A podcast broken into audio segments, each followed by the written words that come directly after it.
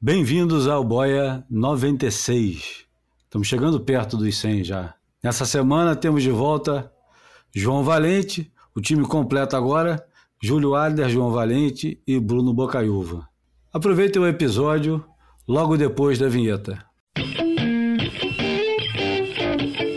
Esse podcast conta com o apoio da DHD Brasil. Valendo. Olha a música que eu escolhi para conversar hoje, João.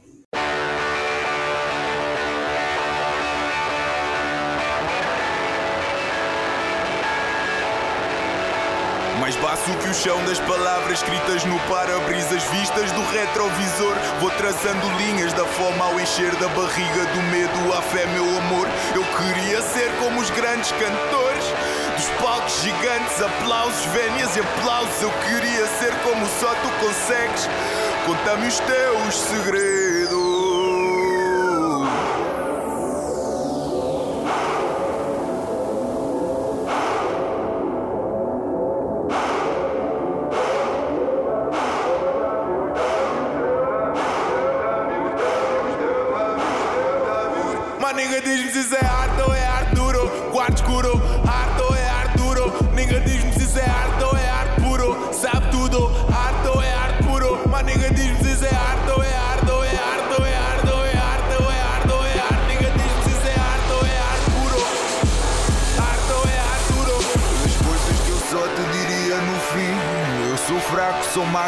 Apaixono-me por quem nunca se apaixona por mim. Fico um caco estragado, agarrado e eu acho que acabo sozinho assim. Num palco onde o riso do povo confunde a comédia e o drama de quem é tão estranho, tão estranho que esconde o que ama no peito. Eu. Começando Boia número 96, mas a música não tem nada a ver com o ano de 96. A música não podia ser mais distante do ano de 96. É, é pelo menos é na vida é da mesma década, né?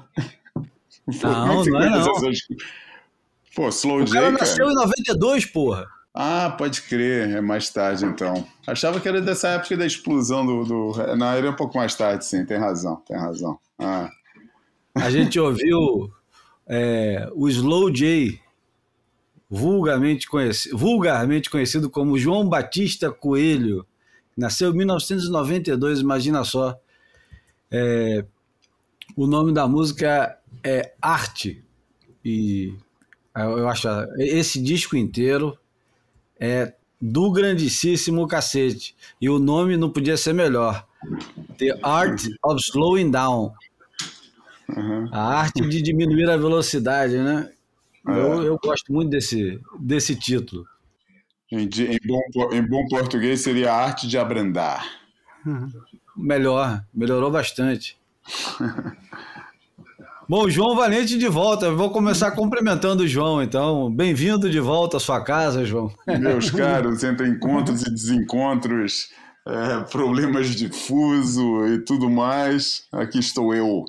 Não me afundei no meio do Atlântico, mas me afundei em trabalho no meio do fuso desse planeta. No, no meio de problemas difusos, né? Problema, problema. Difuso. Problemas difusos. Surf globalizado. É. Bom, começando então, o boia, o Boia número 96, eu sou o Júlio Adler, João Valente de volta hoje e Bruno Bocaiúva. Que tal, Bruno? Como é que estão as coisas?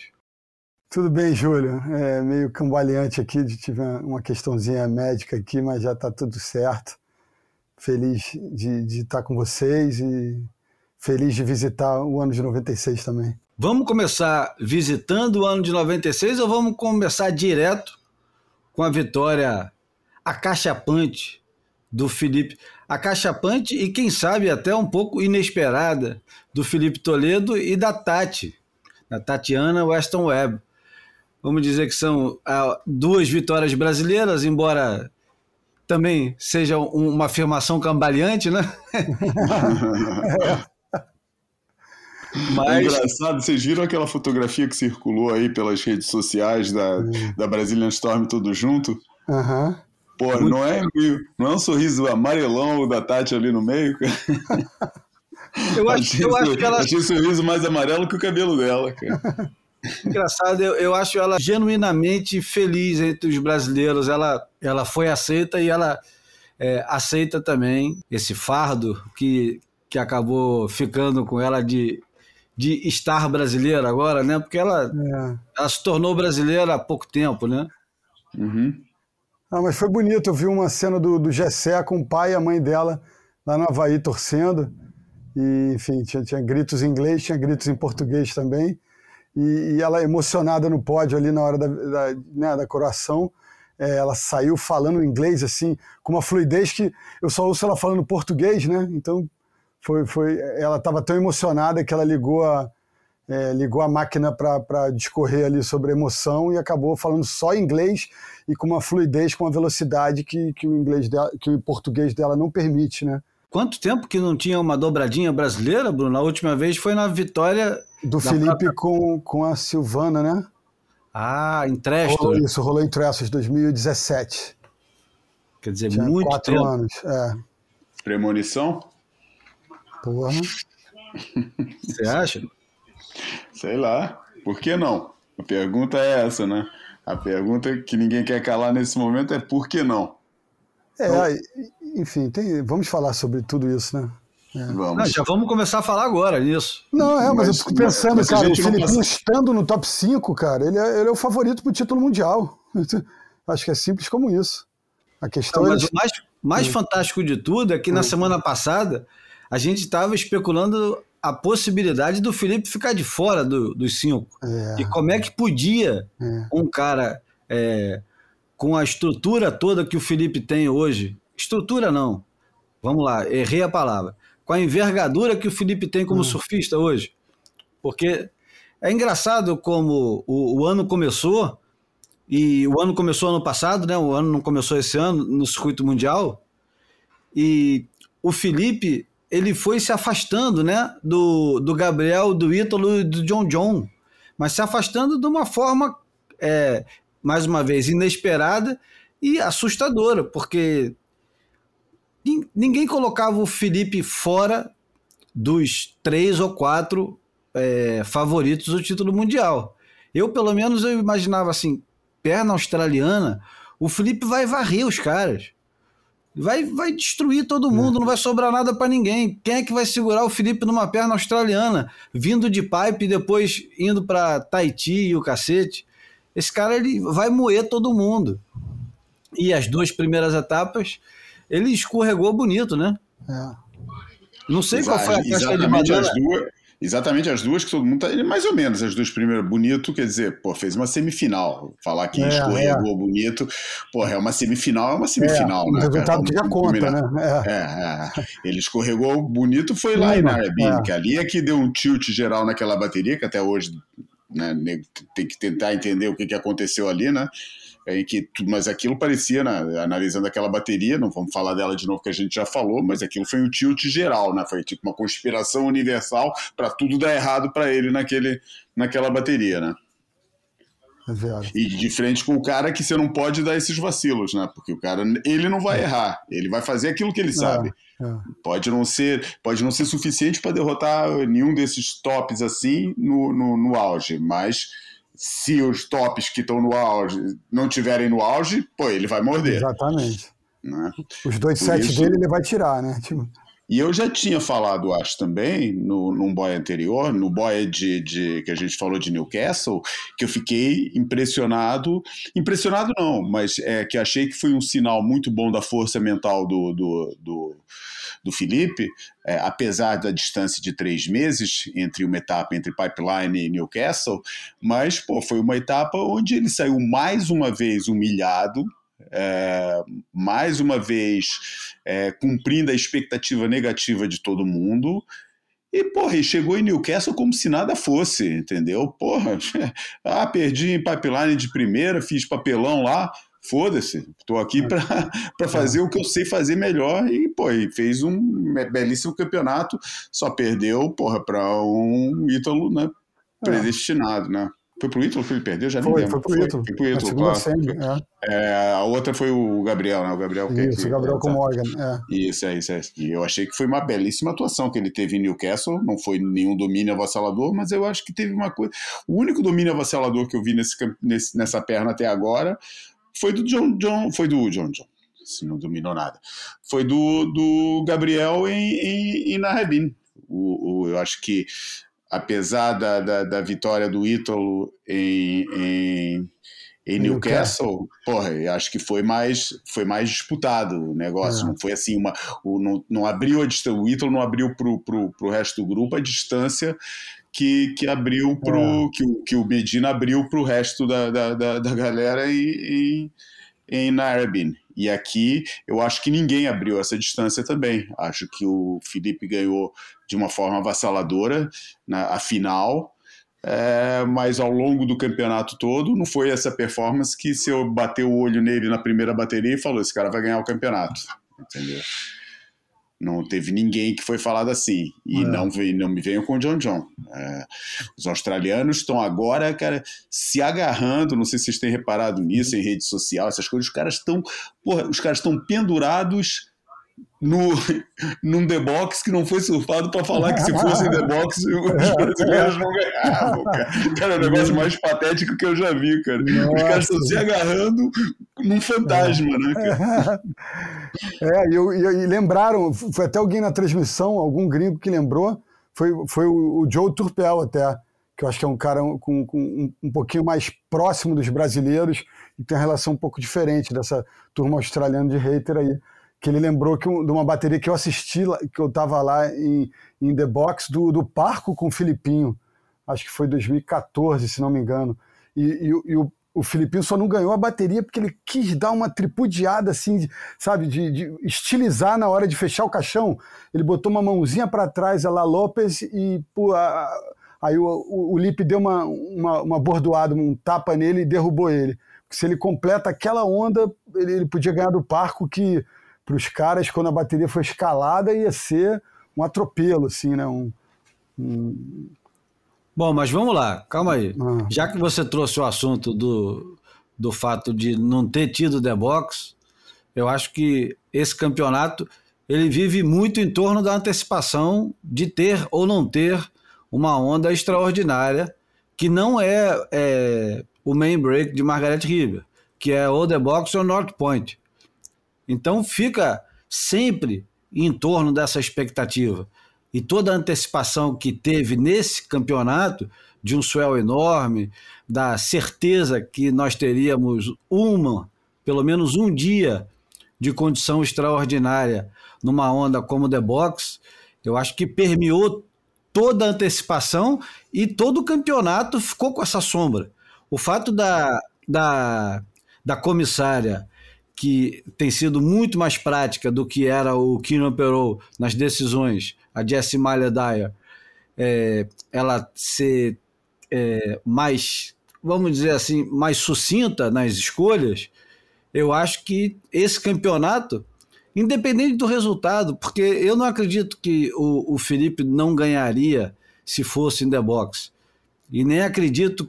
É lógico que se fosse uma semana atrás, com Jack Robinson, John John e todo mundo no jogo, a conversa era diferente.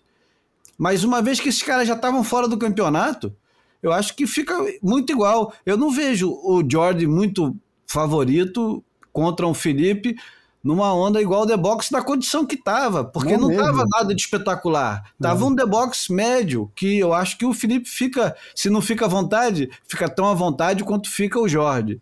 Ou quanto fica todo mundo que estava naquele jogo ali. O Griffin e. Já nem lembro. Ia, o, ia, o próprio Ítalo, né? É. Não ia diferenciar. Também acho eu que, acho que, que também não ia. não ia diferenciar, não, cara. Ia fazer diferença para as meninas, eu acho. que Eu acho que ia ser muito mais difícil para Tatiana de backside. Não duvido nada que ela fizesse milagre, mas com certeza é, uma Calissa Amor da vida ia se beneficiar demais. Ah, é, é em, em The Box. Fato. E a própria, a Wright, a própria Stephanie. Né? Hã? E a própria Stephanie, né? Eu não sei se a Stephanie tem essa, esse gol for todo e essa, essa vontade de, Nesse momento, eu acho que a Steph não tem vontade de nada, cara. É. De falar, cara.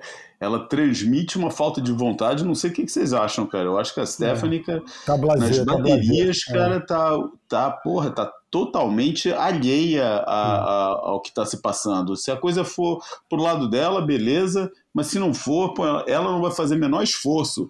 O jeito que ela, acho que foi, já não sei em que bateria, que eu vi que ela, ela, ela fez duas boas manobras e, e se recusou a, a dar mais o a, a, a, amassar mais um pouco ali para chegar na junção. Eu não tinha nenhuma junção de especial, mas dava para dar mais uma andadinha e, dar, e bater na espuma, fazer aquele jogo que todo mundo estava fazendo, e ela saiu antes. Conta a Carissa. Exatamente, conta a Carissa. E ela estava precisando de uma nota que eu acho que era tipo 5,58 não sei se era essa, porque não, também não vem ao caso, o que, é, o que aconteceu foi que ela tirou o 5, vamos supor que era 5,58, ela tirou o 5 e ficou faltando o 58, entendeu? E na hora que saiu a nota, falei, porra, esse 0,58 que ficou faltando para ela virar a bateria, tava naquela, naquela, sabe, naquela andadazinha com uma junçãozinha no final. É, e, e, enfim, eu acho que ela está totalmente alheia, cara. Não, não, não, ainda não entendi bem qual é a postura da, da, da Stephanie esse ano. Não, não, porque eu estou me lembrando aqui uma vez de ver uma situação similar em, em Jeffrey, sabia? Dela vindo, dando aqueles carvings bonitos e abrir mão da última sessão, assim, de, de uma maneira meio, sabe, injustificável, sabe? Todo mundo estava indo lá e ela fazia é. o bonito lá fora e, bum, Abria mão é. mesmo, saía com, com o bife da onda ainda sobrando para ela assinar a última manobra e ela abria mão daquilo. É, nunca tinha né? reparado, não, não me lembro dessa, mas ah. aqui para mim ficou notório e isso para mim foi só foi só um exemplo, né? Eu acho que toda a atitude dela, sabe, as disputas de onda, o jeito que ela estava pegando onda, eu, eu falava, eu até na, na, na, na transmissão lá, falei, porra, a, acho que, que, a, que a Steph tá, tá, tá se sentindo mais é, filmando para um filme, tá, tá, fazendo filmagem para o Andrew Kidman do que competindo para a WSL. É, verdade. E, fazendo um monte de estilinho, uhum. é, mas, enfim, não sei. É, eu acho que a Tati foi uma merecida com, com, competidora. E não sei se vocês repararam, que é um negócio que a gente ainda não falou, e que eu acho que também obviamente ensombrou muito esse último dia, como a Tati abriu espaço para Bronte McCauley na, na semifinal. Ela falou claramente, deixou a Bronte McCauley solta para fazer o que quisesse. Se ela, ela não se acanhou de surfar, tipo o Okilupo com o Sandy Garcia em Pipeline 95. Ela não se acanhou de surfar. Quando a onda veio, ela foi e pegou. Mas ela deixou o caminho aberto para Bronte McCauley fazer o que quisesse não botou nenhuma pressão nela, não, não, não disputou nenhuma onda, não, não, não segurou prioridade, nada. Ela deixou a Bronte McCauley soltinha para surfar, que eu achei um gesto bonito da, da circunstância, né? E, tá, estava muito emocionada na, na, na, então, entrevista. acho que a questão é, é, o que você falou aí no final. acho que a circunstância fez ela, ela ser mais condescendente, né? Claro, Vamos foi, explicar, acho que foi um né? gesto consciente dela, né? É.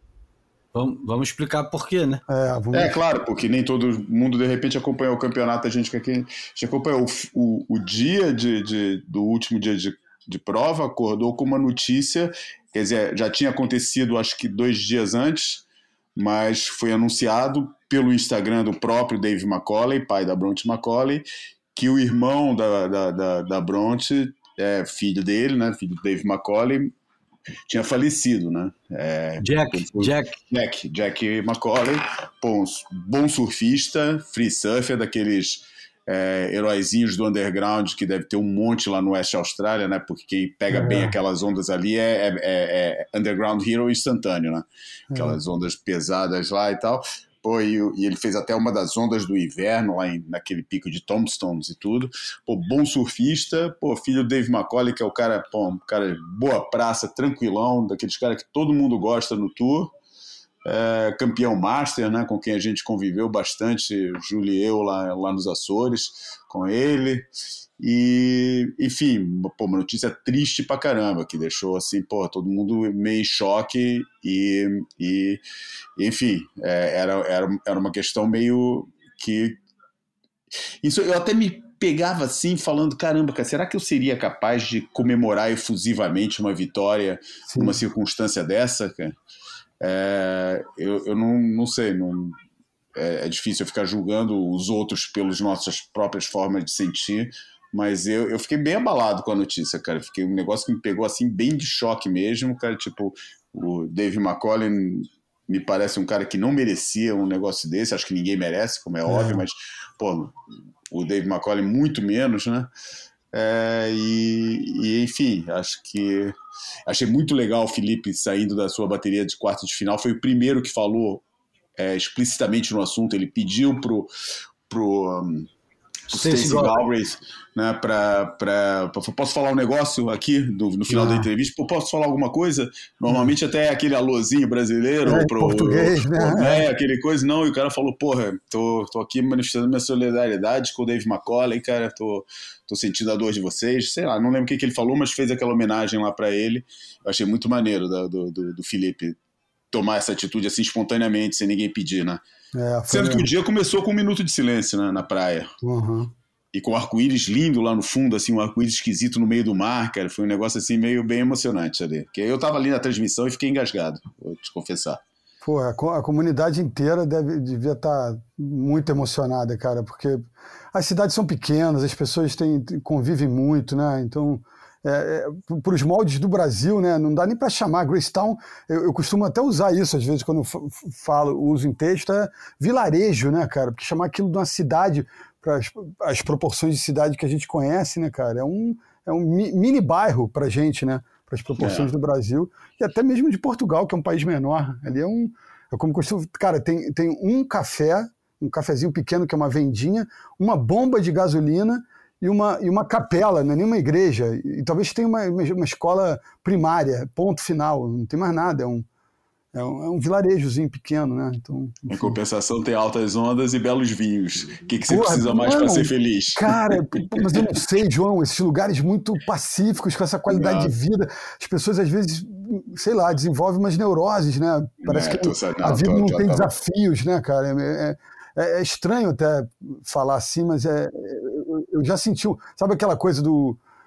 É, Noronha falava-se muito disso, né? É, Neuronha, pô, a pessoa acostumada com a cidade grande vai para lá e depois de um tempo, meu irmão, fica meio tolhida pela aquela falta de espaço, pela aquela vivência que, que é paradisíaca, mas que, enfim, não tem certos elementos que a gente se acostumou a lidar que eu acho que fazem a gente manter esse estado de alerta, né? Manter essa, essa, essa vontade de viver, sei lá.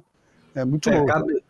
Cabe ressaltar que o, ah. o campeonato, desde o início, hum. é, girava um bocado em torno do Dave McCauley, porque é o, o filho célebre ali do, daquele local, apesar do surfista principal do oeste da Austrália ser o Tej Burrow, é. que não tem o título mundial, mas é muito mais, é, talvez, bem sucedido e famoso que do que o Dave McCauley. Né?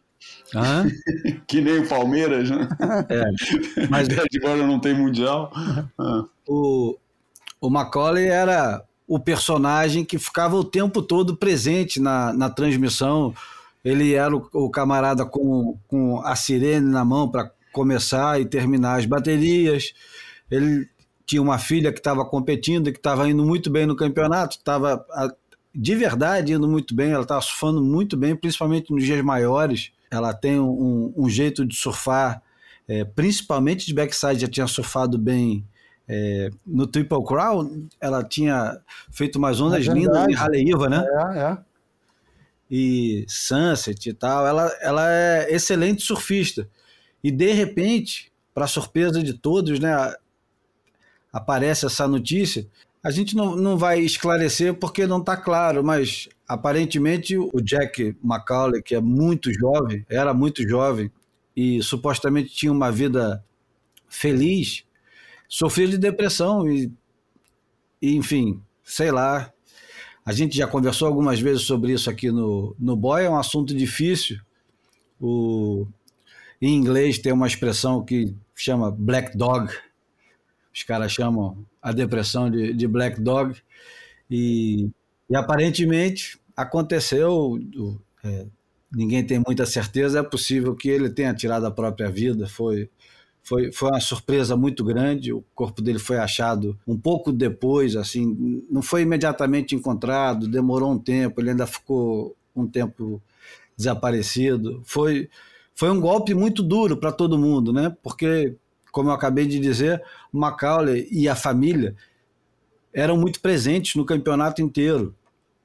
Não é só a, a Bronte competindo. É o próprio Dave McCauley, campeão mundial master, e tem quatro filhos, né? Ele tinha três meninas e o, e o Jack, o menino.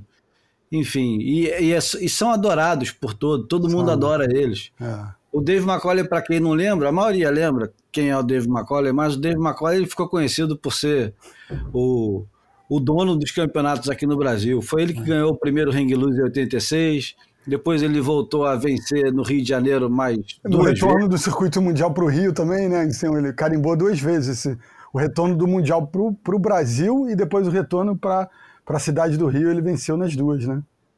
E ele era um camarada, sempre foi um camarada muito afável, né? Ele uhum. sempre foi ele muito distante daquela imagem do fera inalcançável. Muito. muito. Ele, ele era um cara mais afável e junto com o Pierre Tosti, eram os primeiros sofistas de Cristo do, do circuito mundial, que eu me lembro, não me lembro antes ninguém. Usando mim foi o primeiro, primeiro para mim foi o primeiro atleta de Cristo, eu nunca nem tinha ouvido falar nesse assunto. É, a única coisa que eu achava parecida era o Tita, que era Mormon, cara. Não, não, não, a primeira vez que eu escutei falar desse negócio de atleta de Cristo foi via Dave McCauley, cara. Enfim, foi, é, é a nota triste do campeonato, né? E continuando aqui com, com resultados e ainda no feminino, foi muito bacana. A primeira onda da Tati é, na final foi talvez um dos grandes momentos do campeonato é aquela primeira onda dela com uma manobra que você não vê todo dia uma menina fazer uma manobra daquela, uma mulher fazer uma manobra tão forte, tão consciente, no lugar tão certo e arriscar aquilo na primeira onda da final, numa junção. Aquilo, eu acho que foi a grande marca dela no campeonato, foi aquela primeira onda na final, praticamente selou o negócio todo. Eu Cara, acho. Foi, foi um dos melhores, para mim, foi uma das melhores finalizações num campeonato onde as finalizações decidiram muita bateria, cara. É, é não. É. É, Entre homens e mulheres, foi uma das melhores finalizações que eu vi, cara. É verdade, é verdade. Eu acho que se a gente observar com atenção a, a Tati nas últimas é, duas temporadas é fogo, porque a gente volta para 2020. É, três, três anos e duas temporadas, né? 2019 e agora 2021. A Tati, cara, ela tá evoluindo a olhos vistos. É impressionante como ela, ela ataca cada vez um ponto mais vertical da onda, como ela cava com, com, mais, com mais força, com, com né, com, com, mais arranque, sem, sem, hesitação, sem aquela coisa que às vezes ela fazia, de fazer a manobra um pouco em dois tempos. Ela realmente assim está num processo evolutivo é, que eu acho que é, é, é, fácil de ser percebido, cara. E, e ela está se colocando nesse grupo da, né, da, das melhores ali, da, das candidatas a um título mundial. É, e agora desfazendo um pouco a brincadeira do começo da, da, da, uhum. da do começo da gravação aqui é, uhum. sobre a questão daquela foto da, da Brazilian Storm, uhum.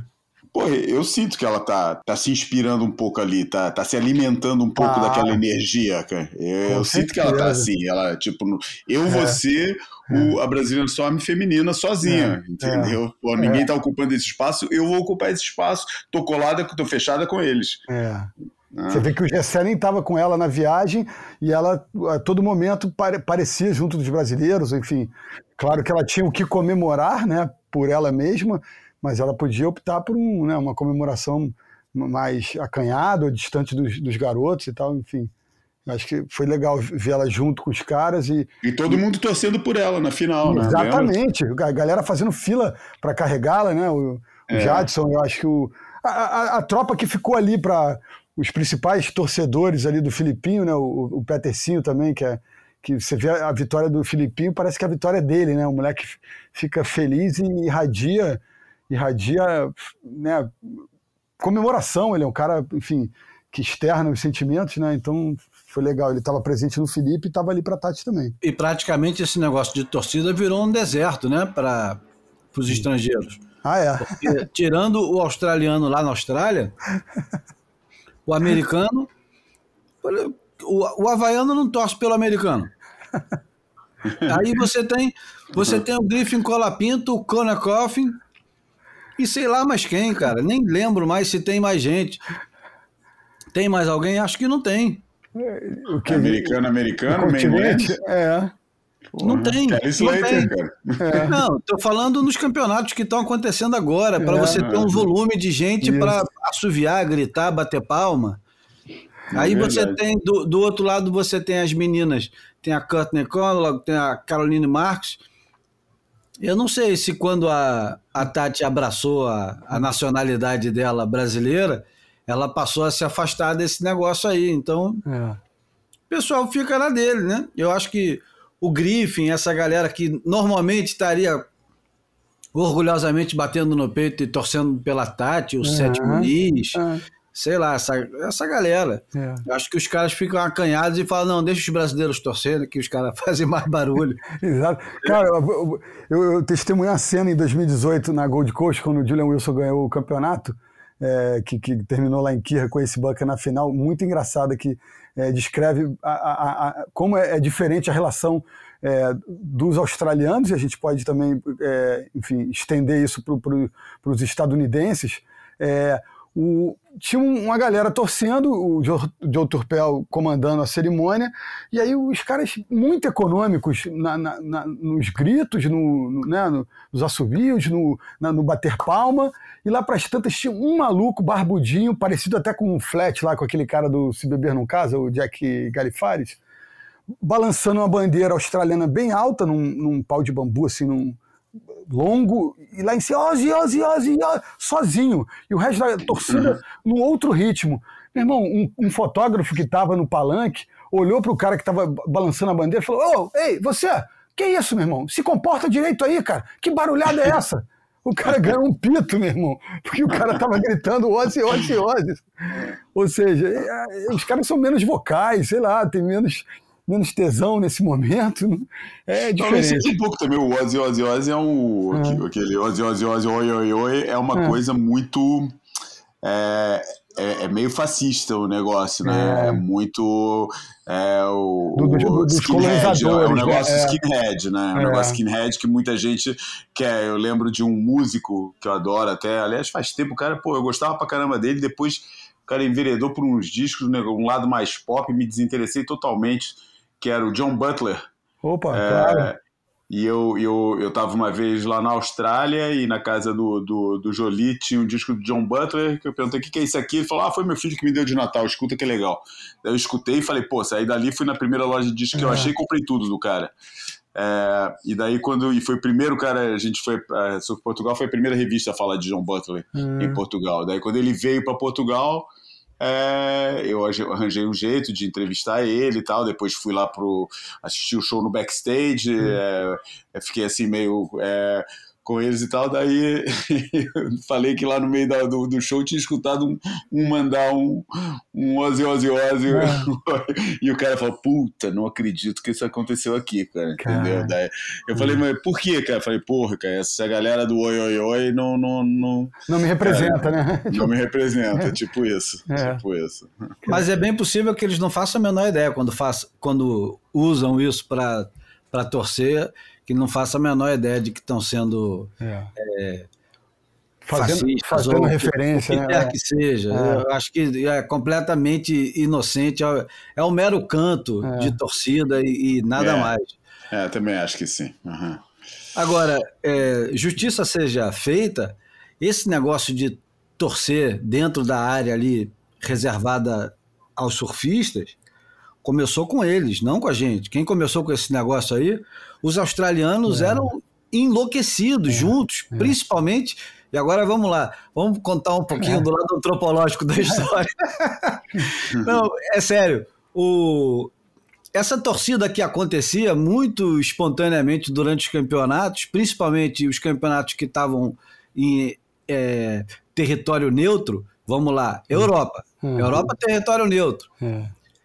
Os australianos, depois de algumas cervejas, passavam a torcer enlouquecidamente. meio para provocar até os outros. Podia ser contra o Kelly Slater, podia ser contra quem fosse. Nessa época, os brasileiros eram coadjuvantes, nem eram os principais. Mas o, o não sei se vocês lembram disso que eu estou falando agora. Não. Mas principalmente nos anos 90, a gente vai chegar lá daqui a pouco em 96, quando a gente uhum. for fazer um, uma pequena retrospectiva, os, os australianos ficavam é, ferozmente torcendo e bebendo, né? Para os seus é, conterrâneos. Vocês lembram disso? Claro, Pô, lembro, com lembro certeza. demais, lembro demais. É, aquela geração, acho que eu lembro mais dos anos 90. Do, do, do, do Jake Patterson, do, da galera fazendo bagunça. O, o, é, recentemente, inclusive, o, o Renato, naquela, na nossa na, no nosso quadro sobre as baterias polêmicas, as baterias mais mal julgadas, ele lembrou de um fato que tem um pouco a ver com isso, que pelo menos dentro do fato que ele lembrou tem um pouco disso, que foi aquela vitória estranhíssima do Simon Law no Guston 500 de 97 em cima do Peterson do Bronco. E, e o Simon Law, ele sabia que ele não, a, a onda que ele surfou não merecia a nota que ele ganhou, e, e, ao ganhar a nota que ele ganhou, ele virou a bateria e foi declarado campeão.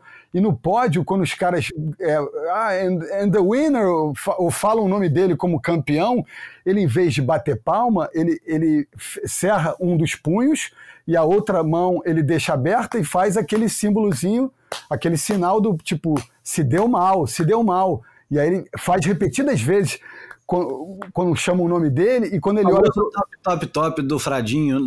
É, é isso.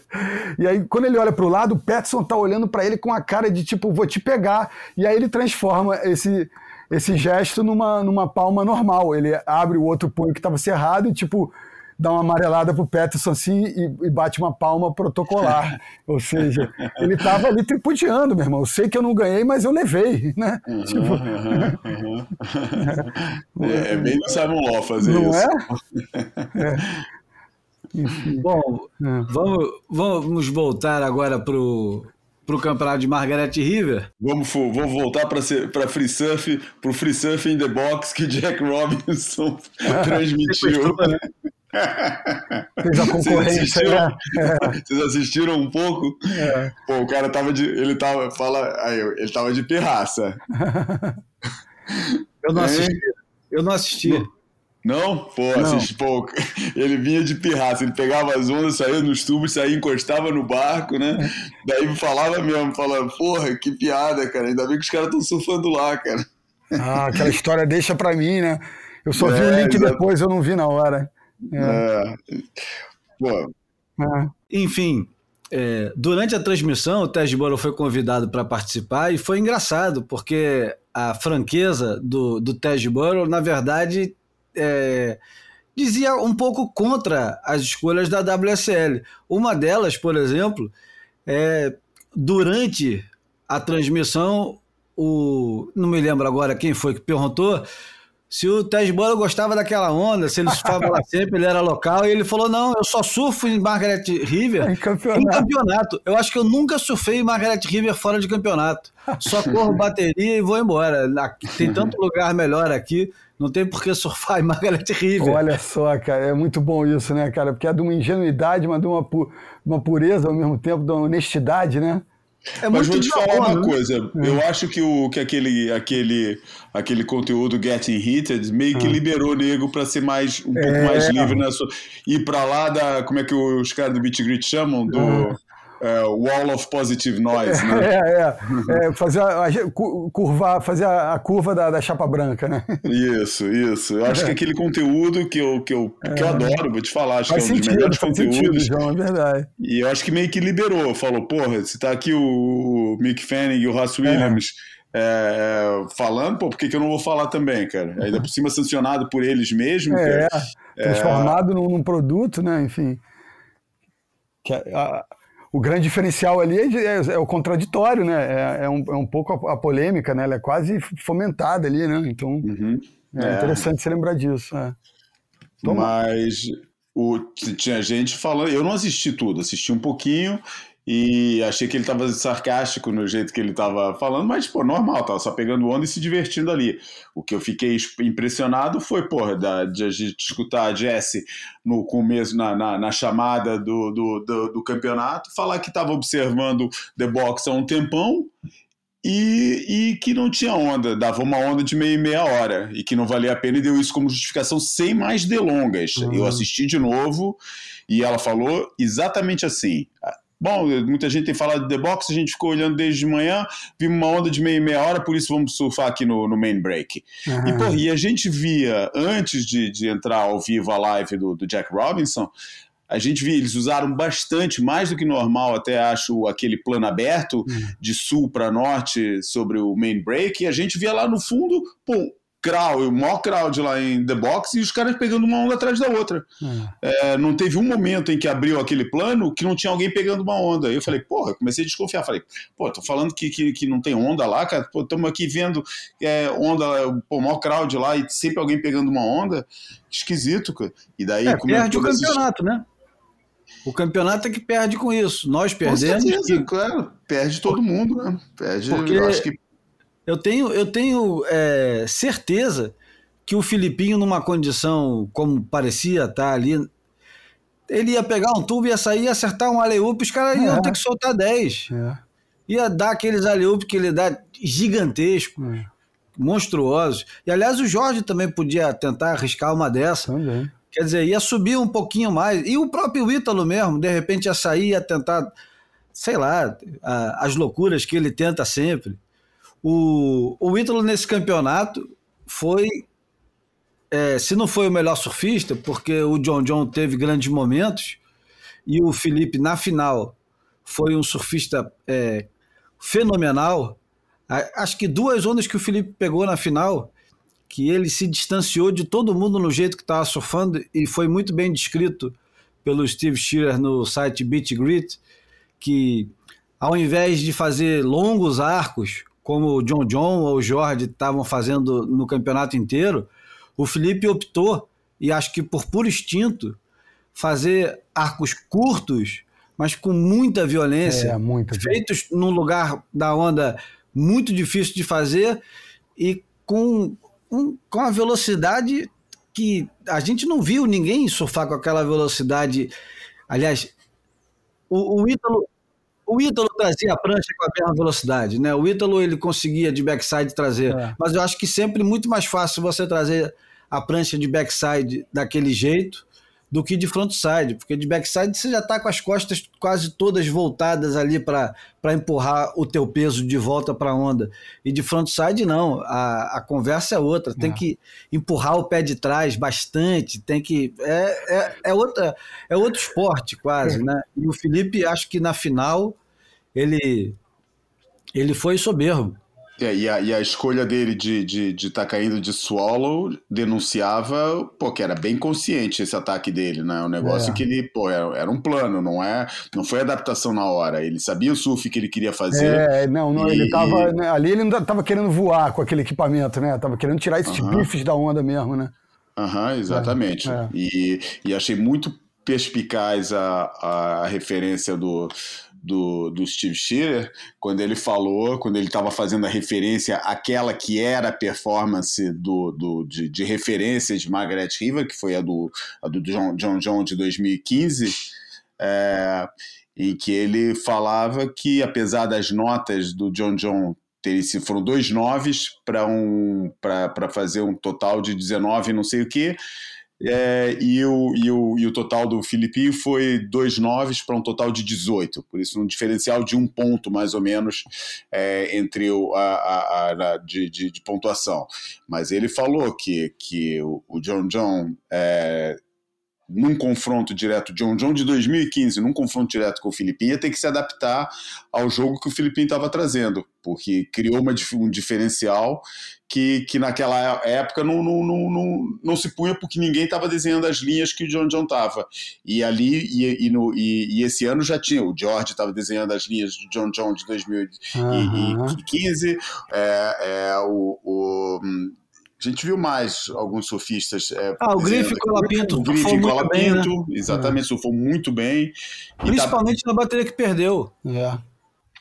Verdade, verdade. É, e o George ali deu um, teve um lampejozinho de brilhantismo ali também, né? Ele parecia se encontrar com o equipamento ali, tava, tava com surf assim, do, do tamanho dele, né? Assim, porque às vezes ele fica, ele, ele fica com um surf meio miúdo, né? Fica um pouco mais curto ali. Eu acho que ele pegou uma. Não sei se ele pegou uma prancha uns dois, duas polegadas de maior, mas eu, eu senti ele ali na semi com o Griffin é, inteiro, como eu não via há bastante tempo já. É, eu achei que o, hum. que o Jordi, é, depois daquela bateria com o Julian Wilson no, hum. nas oitavas, né? que foi uma bateria apertada, com os dois surfando bem abaixo do que são capazes. É, bem ruimzinha essa bateria. É. E outra coisa legal foi aquele final. Ele virou né? para a esquerda, né?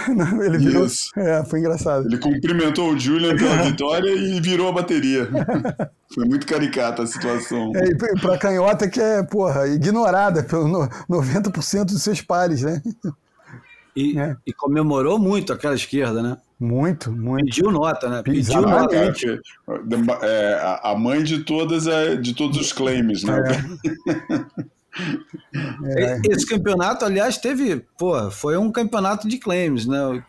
Campeonato de comemorações que acho que nesse campeonato de ah, comemorações, ah, de, de, comemoração. Ah, de, ninguém ganhou. De quem ninguém, você ganhou, ninguém ganhou do, do Japão. É, é. O Igarashi. Pô, Igarashi uma faz uma pausa pro amigo. Olha só, eu, eu, sabe que a cena que eu peguei, eu acho que eu fui pegar uma água, fui fazer alguma coisa que eu me desliguei do computador. Quando eu voltei, estava diante dos meus olhos aquele espetáculo meio grosseiro do moleque se descabelando no claim. Eu falei, puta que pariu, esse moleque fez alguma coisa que eu preciso ver no replay. Ou ele, ele deu um Superman, deu um flip com a prancha, fez alguma coisa muito fora do comum para esse claim. Aí quando veio a junção dele, o que, que é isso mesmo?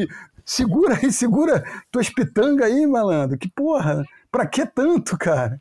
Foi uma convulsão, né? O cara teve uma convulsão depois é. da onda. E é engraçado como é que a coisa se banalizou de maneira que hoje em dia os mesmos caras que supostamente estariam debochando é. ou dando de ombros para o negócio são os caras que mais estão fazendo. É, é. Você vê o Julian Wilson hoje em dia termina uma onda, ele manda aquele de, aqueles dois dedinhos juntos, é. assim, como quem diz: olha, é. olha para isso. Não tem um que não. Aliás, o único que eu vi que não comemorou uma onda, que, que eu não lembro dele ter comemorado foi o, a zebra né, desse campeonato, que foi o. É, é, é, verdade, né? Moleque sereno, né? Senhor de si ali. Achei Pô, legal. Por pouco que não acontece uma coisa que você, que vou, vou, vou apelar para você, Bruno. Ah. Qual, qual foi a última vez, se é que alguma ah, vez é. aconteceu, de ter uma final sul-africana? Puta que pariu, eu, eu fiquei na, eu construindo isso e, e não tem, cara, não tem, não tem. Não tem, né? Nunca claro que não tem. Né, Travis Log nunca encontrou com o George Smith, meu porra. E, e volta mais, o Sean não teve um, né, o, o, o Michael. É, pô, os caras faziam uma figura num, num, determinado evento, nunca final juntos, né? Exatamente. Enfim, não teria. Aquele David Ware, aquela galera, Royden Bryson, os caras mais contemporâneos. No máximo uhum. fizeram uma semi do QS, né? Assim, juntos, uma coisa assim, né? Verdade. Porra, verdade. incrível. Sólido, Foi. garoto. Eu não gosto assim, o estilo dele não acho muito vistoso, não, mas ele é bem sólido. Outra surpresa desse campeonato, que é, a gente até brincou antes de começar a bateria, foi o Sete Muniz eliminou o Gabriel Medina na bateria mais bizarra, que é do ano, talvez. Porque o Gabriel Medina perdeu precisando de quatro e pouco, que é uma é, coisa é. Completamente improvável. Muito mais improvável do que aconteceu com o Conor Coffin e o Ítalo Ferreira e na Rabin. É. Muito Não? mais, principalmente porque o Conor Coffin, como a gente é, o Konekoff todo mundo reconhece uma, uma qualidade é, no, no, no, carving dele, na capacidade de carving dele, porque eu, eu não reconheço no Sete Muniz. O Sete Muniz, para mim, até agora, foi um é, um é um erro de casting no, no World Tour, cara. Eu acho que ele claramente ainda não demonstrou que tem surf para estar tá ali. Pô, as curvas, pô, umas curvas fracas, um surf é. sem pressão, cara, as curvas todas no topo da onda, não trazia uma curva até a base da onda, cara. É, pô, parece um surf até meio de criança, cara. É, e ficou bem claro na, na, na, na quarta de final dele, uhum. é, pô, que ele, pô, foi presa fácil pro, pro McGillivray, né? É, Pô, foi presa fácil. O, o, Júlio uh, brincou aqui comigo no pessoal, falou, pô, o cara, o Márcio Kumura, a galera dos anos 80, 90, de repente, há de se lembrar do Márcio Kumura. Ele falou, pô, o Medina perdeu pro Márcio Kumura, porra. É, tem aquela Com todo respeito nesse... ao Márcio Kumura, hein, Márcio? Pô, oh, não, claro, ele pô. lembra muito o estilo dele. Acho é, que é, muito, né? Márcio Kumura. Não é à toa, não, eu sei. É aquele stance meio sentadinho, meio, é. meio é, é mesmo. Lembra é, é mesmo louco isso, né, cara? Porque eu acho que é, a gente cresce no Brasil tendo as ondas que o, que, onde o set desempenha bem como um ponto fraco, né? É um, né? O lugar onde as pessoas precisam se provar. E, e, obviamente, o cara tendo sido criado naquele ambiente, ali é o ponto forte dele, né? Ele sai daquele ambiente eu acho que ele, ele, ele, perde muito do poder dele. E o tour inteiro, 90% é feito fora desse ambiente, né? Então, realmente é, ele vai ter que correr atrás pelo para evoluir nesse tipo de onda, porque ali fica muito claro que, que ele não é do mesmo nível dos caras. Voltando um pouco agora ao ranking, é, os brasileiros dominando completamente, e eu acho que não é surpresa, né? Sacanagem chamar isso de surpresa. O único australiano que parece que está interessado em, em figurar entre os cinco é o Ryan Callanan, né? É, é o único cara que está se apresentando como candidato, porque o resto está fazendo figuração. O Morgan Siblet, eu acho que foi aquele aquele brilharete, como vocês é. gostam de falar em Portugal.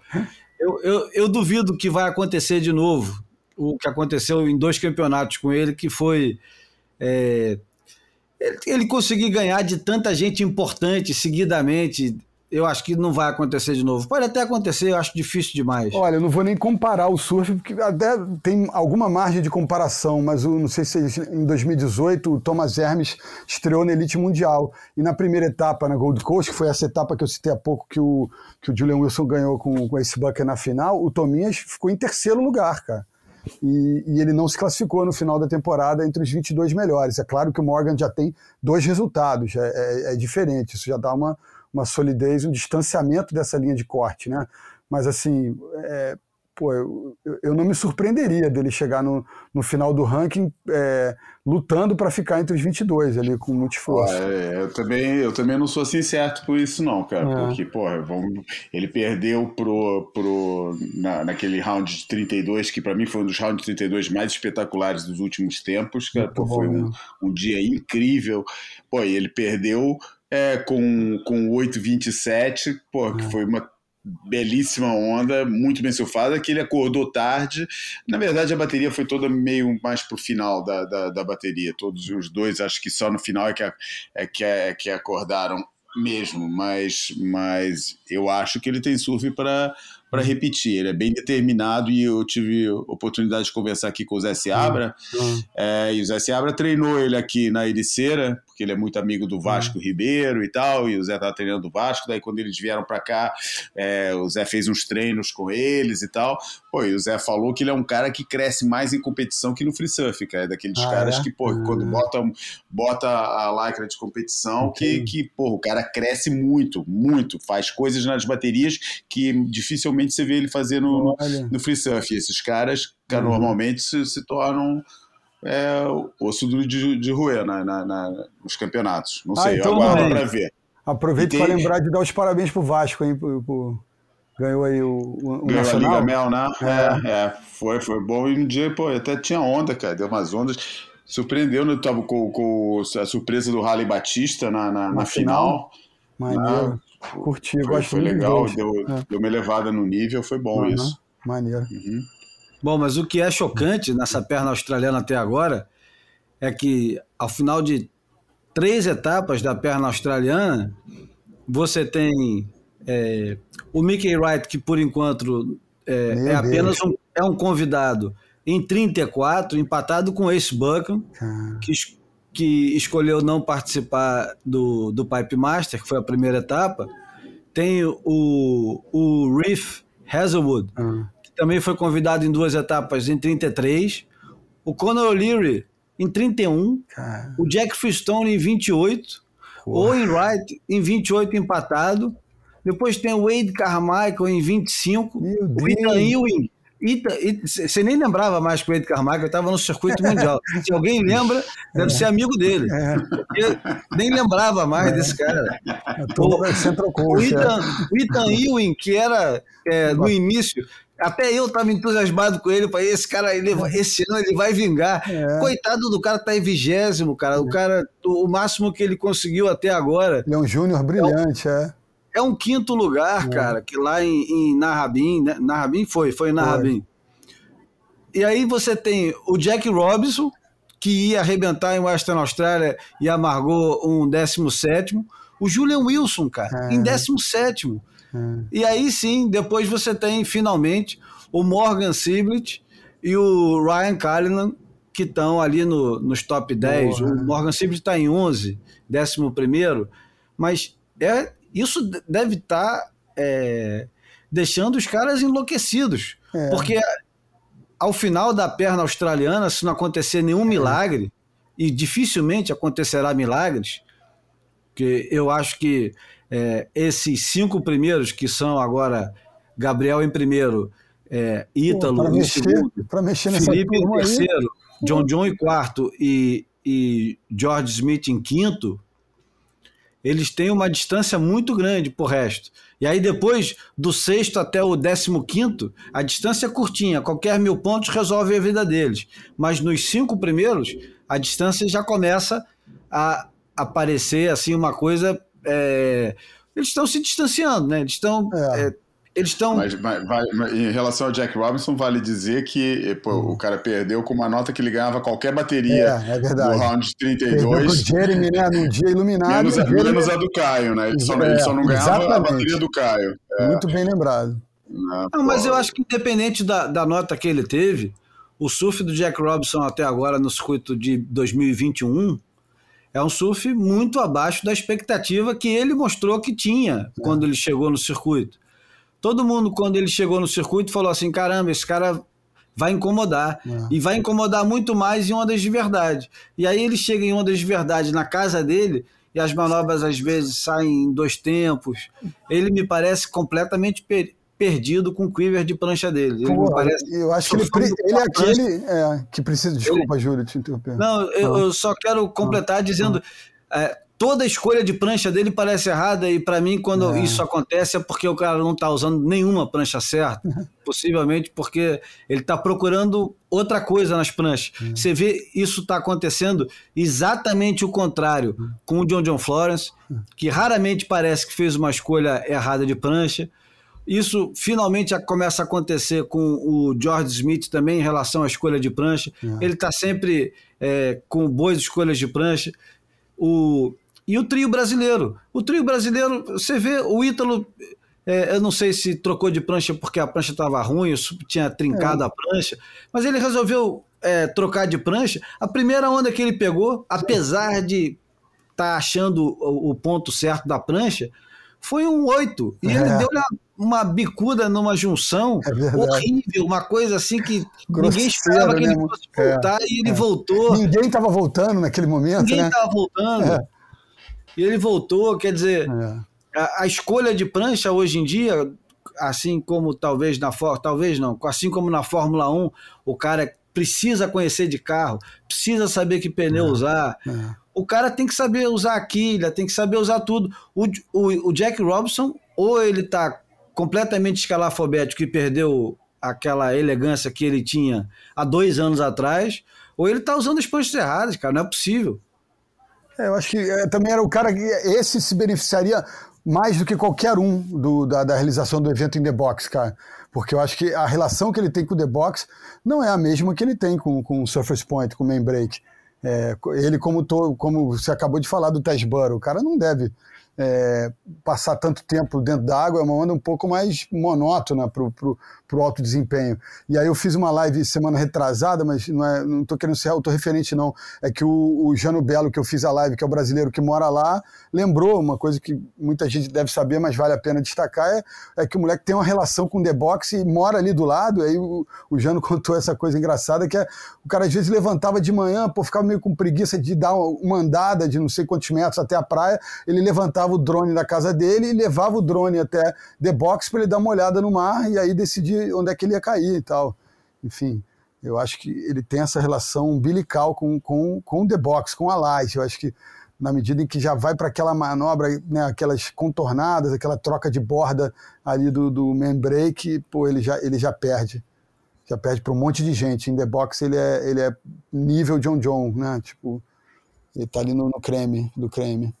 Bom, encerramos ou continuamos? Não sei, não vale falar do, do, da pane do Medina naquela bateria, Cara, que era uma é, bateria eu ia- preliminar de olho fechado, cara. O, o Júlio acabou de trazer o, o assunto equipamento, eu ia falar agora. Eu já, eu já, a gente já falou aqui isso no Boy, eu acho que mais de uma vez, né, cara? Me dá a impressão de, de, de, o de o Medina tá um pouco de marcando, marcando ponto, assim, né? De- de- meio parado nesse, nesse quesito, que ele pod- poderia estar se movimentando no sentido de aproveitar que tan- tantas mudanças estão acontecendo na vida dele, quem sabe não era a hora de, de testar uns equipamentos diferentes, né? Um, outro shaper, é, modelos de prancha diferentes. Acho que ele é, ele é- ele é soberbo, fantástico e acaba sendo um pouco conservador na escolha de equipamento, né? É porque Mas dá, não foi por aí que ele certo, se né? perdeu, né? não, eu acho que não, ali foi falta de sintonia com o mar. Mas aí eu, eu trago esse assunto meio a cabo, quase, né? Não foi. não- será via. que aquela falta de cinturinha não começou logo naquele, naquela, É, né, naquela vaca naquela estranha, dis- né? Naquela vaca estranha, aquela disputa, É. pô, desnecessária. Quer dizer, é um pouco, na verdade, ele estava fazendo aquilo que ele habituou, ele, ele, é, né, ele habituou a gente a ver desde, desde que ele apareceu, É. né? Que ele Mas parecia que que tava que ele resolvendo estava isso. mudando, né? Que ele É. estava noutra coisa e agora voltou ali. E, e parece que quem gosta de ler as coisas nesse sentido, parece que, que é o universo falando para ele: não, meu filho, você estava no caminho certo, não volta para não volta pro lado negro da força, não, É. entendeu? Vai no lado branco que estava dando certo. É, e, e, e foi estranho, por- porque realmente, cara, né, vamos combinar, essa, aquela agressividade de começo de bateria é um negócio totalmente desnecessário. O surf, o surf de competição não precisa disso. Não precisa disso, não naquele sentido de falar, não, isso aqui tem que ser uma disputa é, leal, vamos ganhar no surf, o que, eu- que eu acho uma besteira, né? Esporte Uhum. é esporte e, É, e- e o se a jogo. regra permite, jogo- beleza, é, vamos nessa. é, exatamente. O que eu falo é que estrategicamente esse tipo de atitude no começo da bateria, pô, não é garantia de nada, não é uma estratégia que você fala, pô, não, o cara tem que fazer isso porque isso vai, é, é, quem pega a primeira onda é, é, te- leva vantagem. Pô, não leva vantagem nenhuma, Tá cara. louco, né? Entendeu? É, e, e- e eu acho que realmente é meio desnecessário esse ataque no, no começo da- das baterias. E eu acho que quebrou um pouco, de repente, o mental dele ali. Não sei, não. O É. que vocês acham? Eu sobre o que você acabou de falar, eu diria que o Ezequiel lá tem uma certa discordância. talvez, talvez ali. Mas aquilo tem, tem outra história por trás, né? Claro, claro. negócio- Não, eu, eu, eu- deixa eu, eu- eu corrigir então.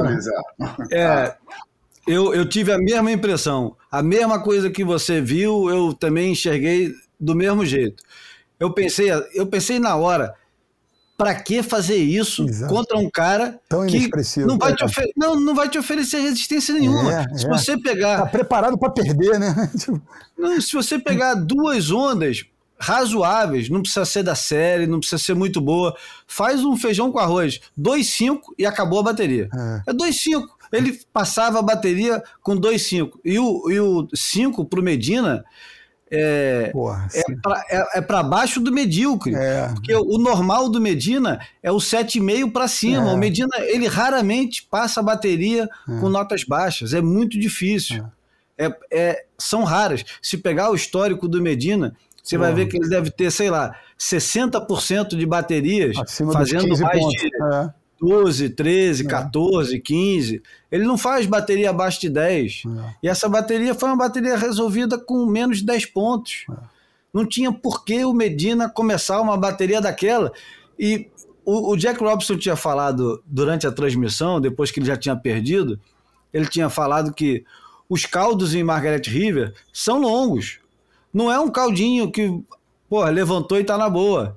Então, de certa maneira, por mais que os caras estejam acostumados e aquilo ali seja o, o pão com manteiga deles, o cara começar a bateria levando uma vaca daquela, a quan- vai, vai perturbar ele. Nem que seja para é, ficar mais elétrico e pegar muito mais onda, que não foi o caso dele, ou para dar uma perturbada e falar assim, pô, por que, que isso aconteceu? Isso não acontece mais comigo, eu não, eu não passo mais por esse tipo de situação. Eu, eu, eu imagino o Medina tendo essa, é, é, essa pergunta durante a bateria, porra, para que, que eu vou fazer isso? É. Por, por, que, que eu fiz isso? Por que perder tempo com essa merda? É. Isso não faz mais parte do meu jogo. Meu jogo agora, se eu pegar onda, ninguém ganha de mim. É. Os caras é que tem que tentar não deixar eu pegar onda. É. Porque se eu pegar onda, eu ganho de quem for. É. Eu ganho do John John em pipe, se ele deixar eu pegar onda. Eu ganho de todo mundo. O Medina hoje é o cara que o, os outros têm que ficar preocupados em não deixar ele pegar onda. O mesmo vale pro, pro Ítalo. Uhum. Enfim, foi, foi, foi um, um, uma derrota que talvez tenha sido boa, igual quando o Flamengo perde aqueles jogos no início do Campeonato Brasileiro para o é, Goiás. Ainda bem que foi agora. É. E você fala assim, ainda bem que perdeu agora, porque, é. pô, se isso acontece na reta final, a gente tá fudido. É. Isso, exatamente, é isso mesmo. Por aí mesmo. Agora, só, então, continuando aqui na, na, na, na coisa, é Pô, é muito maneiro a gente estar tá indo agora para. Não sei o que vocês estão achando, mas eu acho muito maneiro a gente estar tá indo para uma etapa que ninguém sabe como é que é, né? é, é. é muito legal, cara. É.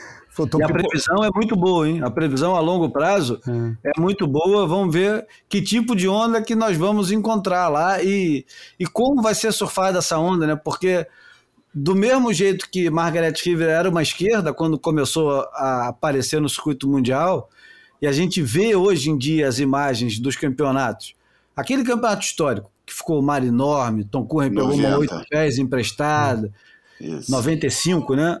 Não, 90. 90. 90, pronto. Foi, o campeonato que, que foi por causa desse campeonato que, que é, até esse campeonato, naquela época a SP dava um prêmio para a melhor etapa do ano. E se não fosse esse campeonato, seria a etapa da Ericeira que iria ganhar é, o campeonato do ano, e por causa dessa etapa em Margaret River, ganhou River. Uhum. Então, nesse campeonato, ninguém pegou direito, o mar estava gigantesco e tem até um vídeo circulando por aí, é. É, acho que está no Vimeo, e você vê Não, um tem pouquinho... no YouTube também, cara. Tem, tem, no YouTube também. Você vê um pouquinho do que aconteceu, o Tom Curren pega uma onda nesse campeonato que é comentada. Estava no, no, no, filme do Paul Sarge, Sarge Surf Scrapbook. Ele pega uma onda que alegadamente na época tinha 18 pés, 20 pés, e emenda a onda inteira naquele canalzão que tem entre Margaret River e The Box. Uhum, ele é. emenda a onda ali e vai até vai, a beira. Vai, vai, sai na, sai na foz do rio. É, é, é, ali é a Foz do Rio, Margarete. É, é. é, e daí os caras. O, ele, o segundo estacionamento ali, é. É, daí vem ele, vem ele caminhando com a prancha lá do fundo, né? Tem a filmagem dele caminhando com a prancha, chegando com a prancha, falando, pô, fui parar lá, em, lá embaixo, cara, voltei pra cá. Muito curra essa. É. Uma, prancha, uma prancha enorme, e essa bateria foi uma bateria histórica entre ele e o Vitea David no mar de quase 20 pés, segundo consta da época, né? Hoje em dia, esses mesmos 20 pés Viram talvez seriam 12, né? É, 12. até, até se bobear menos, porque é. no primeiro, no, naquele dia épico do segundo round, foi o segundo round que estava enorme? Uhum. Lá em Margaret River agora? Isso. Estava bem grande. É, Isso. exatamente. O dia o que primeiro o também estava, os dois dias estavam é. grandes, só que, só que o segundo round estava tava. Não foi o segundo round, foi, foi a, a ronda de 32, né? É, não, é, é, no fundo, o segundo round, pulando a. a, é, a Elimination Round, é. A Elimination Round, a ronda de 32. De 32. Então, tinha gente dizendo que aquele mar tinha cinco pés. É, é brincadeira isso aí. Pô, aí, aí me humilha demais, porra. Levanta aí, galera. Ah, eu queria fazer um. A gente bate tanto, acho que tem que também elogiar nas horas que acontecem as coisas, é, enfim, movimentos assertivos. O dual hit no round 32, é, pô, deveria ser uma obrigação, né? É uma obrigação, cara. Porra, dinamiza o negócio que é porra, gigantescamente longo, né? Mas sabe o que, que ah. eu escutei falar, já não sei de onde? Diz que os surfistas não gostam da, de, do, é, do, do, de dual cara. Só que, cara, vai ser daquelas coisas, na minha opinião, é dessas horas aí que a organização tem que falar, ah, vocês não gostam? É. Pô, azar de vocês, cara. É. Porque isso cria um produto muito melhor Pô. e o que paga o salário de vocês é o produto. É. E, porra, Vou te falar, cara, é outra história, cara. É. Fica, pô, fica um, um, negócio muito mais dinâmico e não entendo por que, que não faz nas quartas também. É. Já tem aquela, nas quartas não se faz. É. Cara, eu acho que o modelo de dual hits, cara, é, é, a solução para tornar um esporte que só, é, é, só quem é surfista gosta, num esporte que todo mundo pode gostar, é. sabe? O que muito mais gente pode gostar, porque Não. a maioria das pessoas que eu conheço que, que, que assiste é, campeonato de surf fala: esse negócio é muito chato, cara, é muito chato. Fica um muito tempo sem acontecer nada. É, e, e, eu acho que é, pô, foi muito bem mandado ali e acho que deveria ter sido muito mais usado. Não, inclusive, você falou que não fizeram nas quartas, não fizeram nem nas oitavas que eu acho que seria né, mais fácil ainda. Né? É. Exatamente, é. exatamente. Mas enfim. Dinamiza. Oito horas de competição, porra, direto, numa rodada só é muita coisa, né? O cara fazer direto.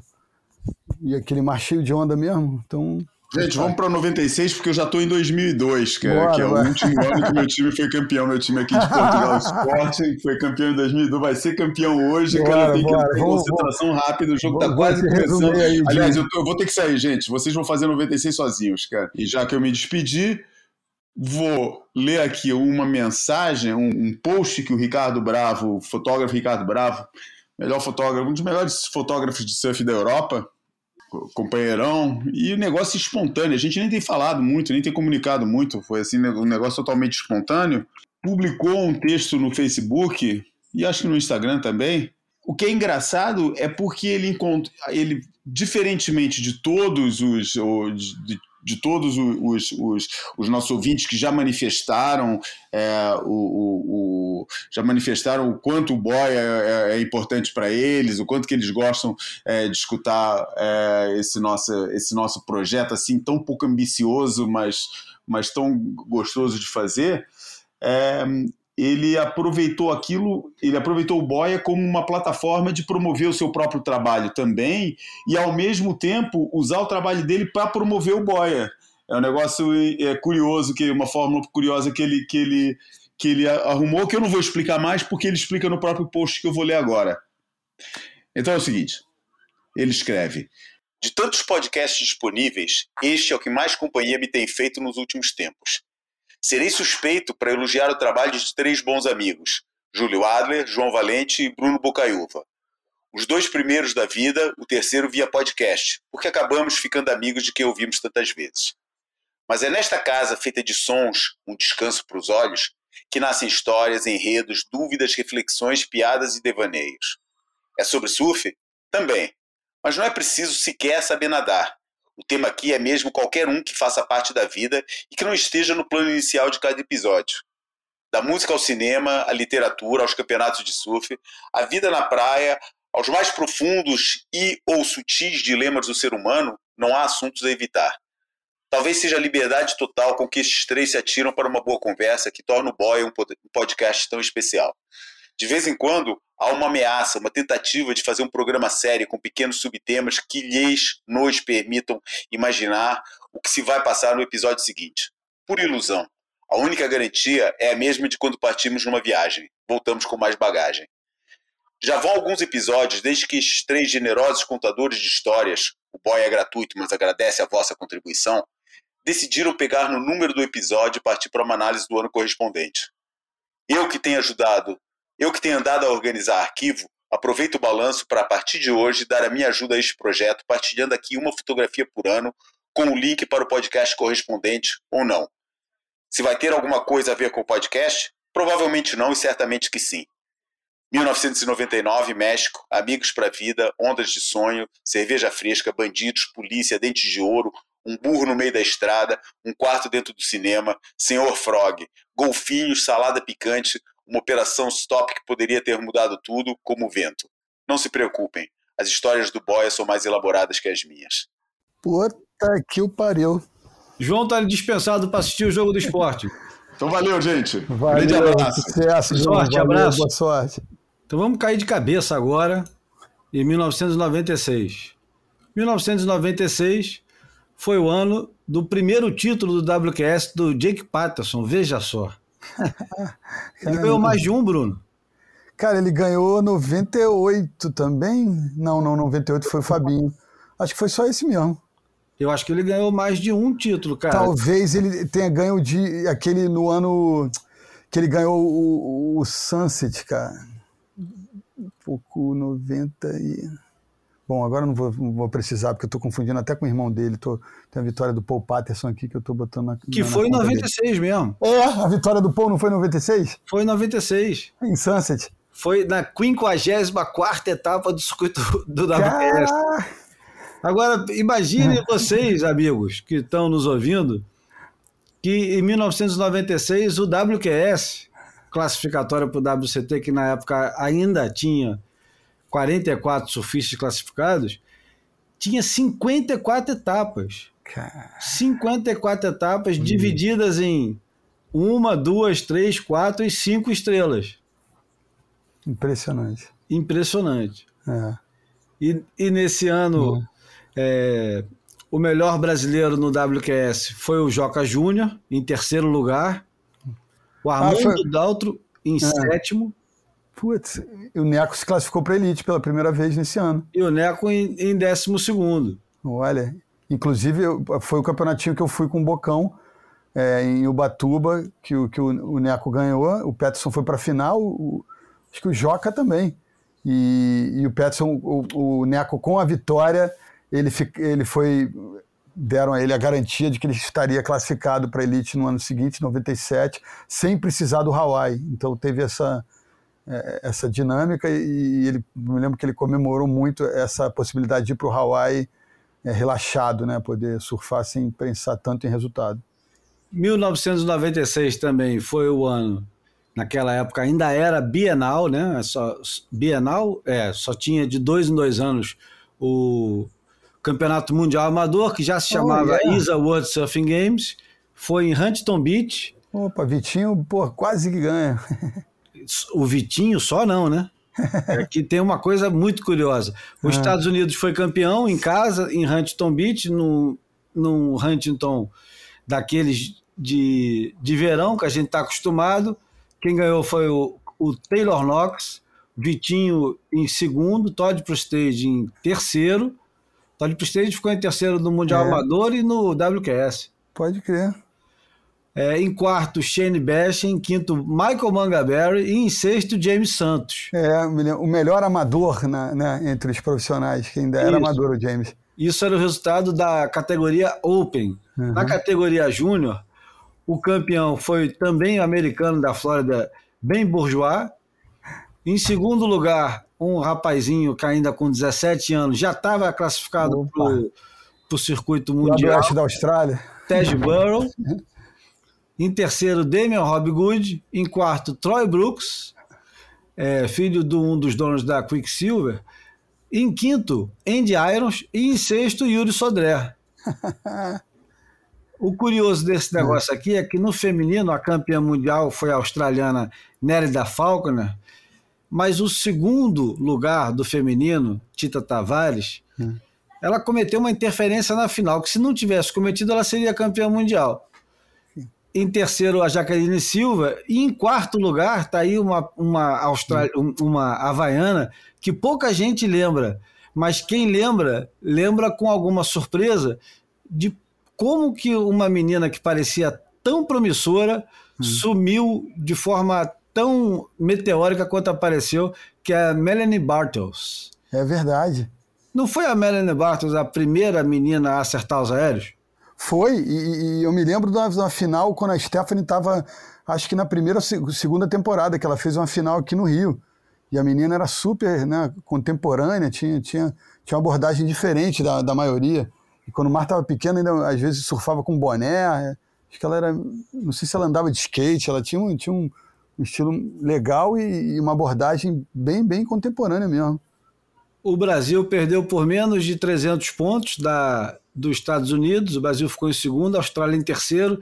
Ficar na frente da Austrália era uma vitória monstruosa na época. Raramente, eu não me lembro se antes o Brasil já tinha ficado na frente da Austrália porque a Austrália era o, o, o grande papa-títulos do amador. A Austrália normalmente ganhava tudo, porque é, é bom lembrar, então, que o Campeonato Mundial Amador na época era dividido em categorias Open, Júnior, Feminino, Longboard, famoso pranchão, Bodyboard masculino, Bodyboard feminino e surf de joelho, conhecido como kneeboard. E a Austrália sempre teve, é, tanto no longboard quanto no surf de joelho, os campeões que eram quase sempre os caras que ganhavam tudo. E, e se não fosse pela é, hegemonia brasileira no bodyboard, também eles estavam sempre beliscando. Aliás, no bodyboard, o Guilherme Tâmega ganha o uhum. masculino e a Daniela Freitas ganha o feminino. Caramba. 25 o, anos atrás. o Deus. Sérgio Peixe, é. que já tinha 10 anos de circuito, de circuito não, de campeonatos amadores nas costas, porque ele também teve em 86, 80, na Inglaterra, né? É. Na Inglaterra, ele fica em quarto lugar. E a equipe brasileira era composta pelo James Santos, o catarinense James Santos, o carioca Jerônimo Bonfim, o pernambucano Pedro Lima. Não, o carioca Jerônimo Bonfim, não, o baiano.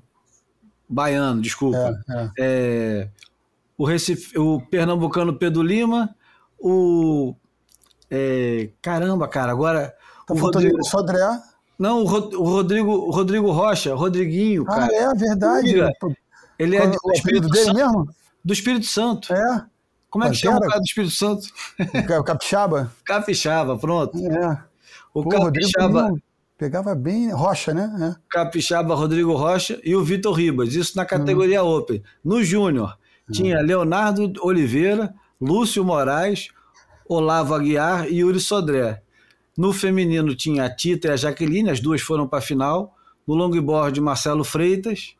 No bodyboard, o Fábio Aquino e o Guilherme Tâmega e completava o time a Daniela Freitas no bodyboard feminino e o Sérgio Peixe Caramba, no seleção mesmo. Que coisa interessante. Daniela e Guilherme vivendo no Havaí hoje em dia, né? É. é. é. A Daniela virou fisiculturista, né? Isso, isso. Não, enfim, tem uma profissão também lá e tal, mas é uma fisiculturista amadora, né? Mas chegou a competir profissionalmente. E, e o Guilherme salva vidas, né?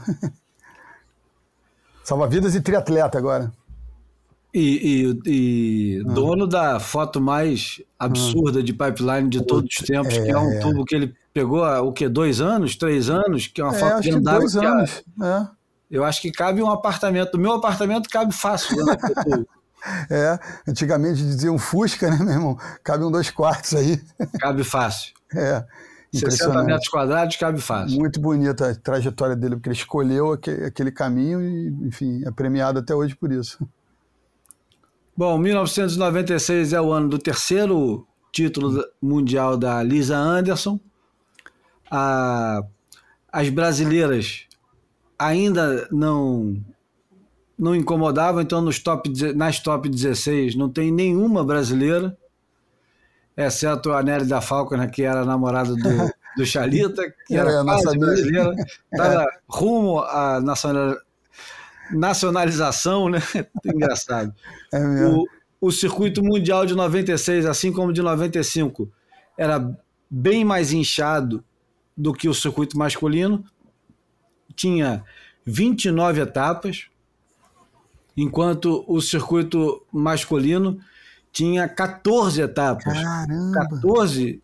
Eu, eu não me lembro de ter um ano com mais etapas do que 14. Pô, elite não, pós, pós é, divisão elite e acesso não. Mais que 14 jamais. Então, o 1996 é o ano do quarto título mundial Slater, do né? Kelly Slater. O Shane Bashen em segundo, mas com quase 2 mil pontos de diferença. O Sani Garcia em terceiro, Luke Egan em quarto e Caipo Jaquias em quinto.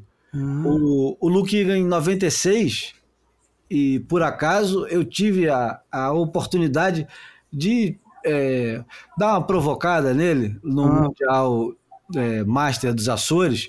Uhum. Eu falei para ele: 96 era o teu ano, né, cara? Ah, tinha, do Giland, né? Te fuderam bonito em 96, né? Porque em 96, tudo quanto era bateria que você teve apertada, você perdeu. Se você não tivesse perdido, você era campeão mundial em 96. Aí ele falou assim: nem vamos conversar, nem vamos começar a conversar sobre isso, porque eu fico Cara, é mesmo, é? Ele, Ou seja, teve, teve esse sentimento também de ser Ah, ele- prejudicado. ele teve um, um ano de muitas baterias apertadas, muitas, muitas, muitas, inclusive uma semifinal com o Slater em Jeffreys Bay e um- uma, uma porrada de quartas de final. Só fez uma final, Hum. mas era para ter feito mais. Enfim, é, o, o Luke Egan, em 1996, era, eu acho que era o ano para ele ser campeão mundial. Todo mundo torcia. O Luke Egan era tipo o América, né? Aquele time É. que todo mundo torce. O, o segundo favorito de todos. É. Porque já, já- acho que já tinha passado a hora do, do Rob Machado. O Rob Machado era antes do, do Luke Egan. Se bem que o Luke Egan entra bem antes, né? Do que o Rob Machado. É, é, o, o Luke é. O Machado é só ah, 92 para 3, né? E o, e o Luke já estava no final dos anos 80, né? Aquele Já. 88 para 87 para 88. Ele, ele, ele aparece como um promissor júnior, né? Ele tem mais ou menos a mesma idade do Sani Garcia. Exatamente, 1970, que nem eu. Ele aparece como um, um camarada assim de um talento extraordinário que é, era, era muito parecido com o que o Tej Burrow veio apresentar a partir de É. 96, né? Aquele australiano fenomenal que todo mundo espera que ganhe um título, todo mundo torce porque gosta de ver surfando É. e Que traz, uma, né, traz aspectos novos, enfim, elementos novos para o jogo, né? Eu, eu me lembro do, do, do, do Luke Egan em 1990, cara, Uhum. numa Expression Session em San Sebastian. Eu acho que se tivesse uma votação das três ou quatro manobras, ele ia ganhar as cinco manobras, porque todas as manobras espetaculares foram dele. E numa época que tinha, tava todo mundo dentro d'água, sabe? Tava o, Uhum. o Na época Shane que o, que o tava Slater competia no, no QS, né? Inclusive. É. Não, foi. eh, Enfim, É. Grande ano de LI. E, Barra da Tijuca, eu tô vendo. A US Open foi aquela. Foi o Shane Bash com o Slater? Não, é, foi. US Open. É, Ah, foi o ano da, da crocodilagem do Slater. é, exatamente. Aliás, esse ano o Slater ganha. Vamos, vamos fazer uma retrospectiva rápida. Uhum. Esse ano o, o circuito começa com Coke Surf Classic é, no evento móvel em New South Wales. Olha aí, parecido com o que mesmo? É, 2021. Parecido com o 2021. O campeão é o Kelly Slater e vice é o Kalani Robb. O campeonato seguinte é o Billabong Pro em Kira, com o Caipo Jaquias ganhando e o Jeff Buff em segundo. Porra. E a, a atenção. Ah, é, nota 30 de Shane Bash, né? E, não, e aquela bateria que o Fabinho tava junto, né? É, exatamente. Mas atenção que o, o curioso são as datas. Hum. O circuito mundial de 1996 começa no dia 28 de janeiro. Caramba. Os caras saíram da, da perna havaiana, curtiram o Natal em casa e depois já foram direto para o Coke Classic em pleno verão australiano. Pode crer. Deixa eu passar o helicóptero aqui. O Ike Batista comprando mais uma coisa. Peraí. Porra. Encontrei com o Birigui hoje. Ah, encontrou com o Billy? É, na Lagoa. Eu queria até mandar um abraço pra ele, que ele falou que outro dia botou o avião pra voar, botou no piloto automático e pum, deu play no boia. A segunda etapa, o Billabong Pro, dia 10 de fevereiro, como começava muito cedo, né, cara? Incrível. E aí é que é o surpreendente, porque a terceira etapa, o, o Bells, só em abril, cara. Ou seja, os caras ficavam março de bobeira lá na Austrália, né? Porra, interessante. Ninguém devia é, voltar assim. para casa, né? Não, ainda é. Naquela época, então. Sani Garcia, menos- Sani Garcia vence com o Todd Prestige em segundo. A quarta etapa é no Japão, Torame Beach, em Shiba, em maio. Shane Bashen ganha com o vice Luke Egan. Depois, em seguida. E aliás, tudo faz muito mais sentido agora, né? Porque tem uma linha que o camarada ele compra uma passagem, É, ele vai fazendo, vai fazendo Austrália, Japão, Indonésia, enfim. A quinta etapa, Quicksilver Pro em Giland, Shane Bashen ganha com o Gary Elkerton em segundo, em maio, no finalzinho de maio, início de junho. Depois, Ilha Reunião, Sanlé, o Ripco Pro. É, Kelly Slater ganha com o vice o Jake Patterson em junho. Sétima etapa, e aí sim, Jeffries Bay. Eu acho que foi a primeira vez que teve Jeffries Bay, não foi? Pra Elite, sim, né? Para Elite, e é isso. É, é. CSI, é, Billabong Pro com Kelly Slater em primeiro, Taylor Knox em segundo. Tem no Cambito, muito bem coberto, diga-se de passagem, quem quiser procurar no Pedro César Arquivos no Instagram, tá lá. A oitava etapa, US Open, Huntington Beach, Kelly Slater com a crocodilagem histórica em cima do Shane Bash ganha o campeonato e depois Gotti Alacano Pro em agosto, no auge mesmo do verão, cai pro Jaquias, ganha do Conan Reis. Olha só, cai pro Jaquias, ganhou duas uma- etapas desse ano. é, boa temporada do Caio. Rossegor, é, Kelly Slater com o vice Demer Hardman. Grand Plage em Biarritz, Kelly Slater ganha de novo com Opa, e agora Jocélio de Jesus. Jacélio de Jesus, abençoado, o- o nosso consagrado. Depois o Coca-Cola Figueira da Foz, no, do dia 1 ao 6 de outubro, Matt Roy ganha com o Shane Dorian em segundo. Pô, o Fabinho tem uma onda, eu acho que do Cambito, que o Fabinho surfando muito, né? Com o cabelo pintado de amarelo, eu acho. É. É? Esse campeonato foi demais. O É. campeonato foi muito maneiro, cara. Tinha uma, Mas uma rave do Carl Cox do outro lado do campeonato. Caraca. Do outro lado que eu digo é exatamente do outro lado da rua. Tinha um campeonato e do outro lado da rua tinha uma rave do Carl Cox para milhares de pessoas de toda a Europa. Ah, Eu nunca mais esqueço os surfistas saindo direto da rave. Pra- Acabou a água. Acabou a água na, na cidadezinha que tem em volta do campeonato, na, na, na redondeza. Acabou a água, porque naquela época, se vocês. Era cultura clubber, êxtase, é, pô, era que nem bala pra essa. O pessoal cara- tomava êxtase igual hoje em dia o É. pessoal come mentos. É, é, E acabou Bem a água, isso. acabou a água de tudo quanto é lugar. Depois o Rio Surf Pro, a primeira vitória do Taylor Knox com o Ross Williams em segundo.